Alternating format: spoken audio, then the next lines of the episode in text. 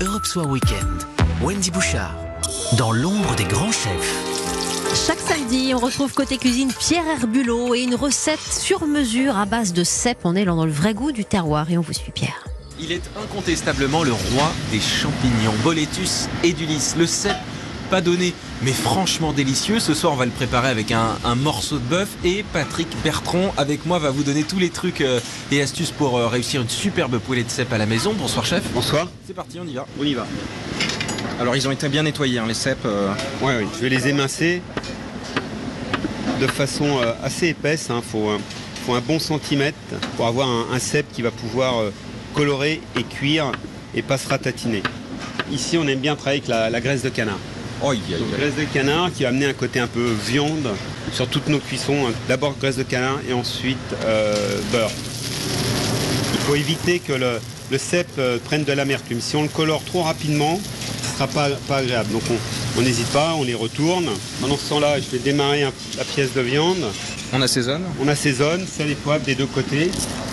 Et il faut toujours prendre soin de laisser la viande prendre la température de la pièce de où on va le cuire. On ne sort pas du, euh, du frigidaire. Non, parce que sinon ça fait un choc thermique et ça va resserrer les fibres. Donc même chose, hein. peu de graisse de canard. L'objectif, en fait, c'est de bien saisir la viande pour que la chaleur pénètre euh, à l'intérieur. Ensuite, comme les cèpes, on va la laisser reposer. Elle va continuer à cuire, mais sans bruit. La deuxième cuisson, on va d'abord lancer les cèpes. Donc une belle noix de beurre, vais ajouter les cèpes, un tout petit peu d'échalote comme ça. Une pincée, on va dire. Voilà, Même chose en ciboulette.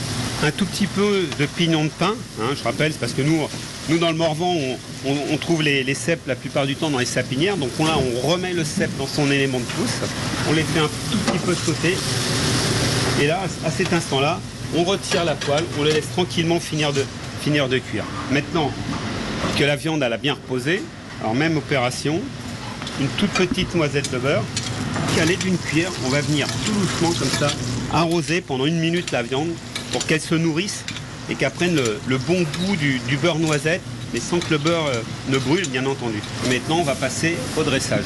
Donc les cèpes, de nouveau, évidemment, faut, les égoutter. Hein, on va pas manger euh, des cèpes remplis de beurre écœurant. hein. Ouais. Donc on, on les repasse sur le papier absorbant. Donc là, je prends mes cèpes et je les dresse comme ça en quinconce, légèrement euh, en diagonale.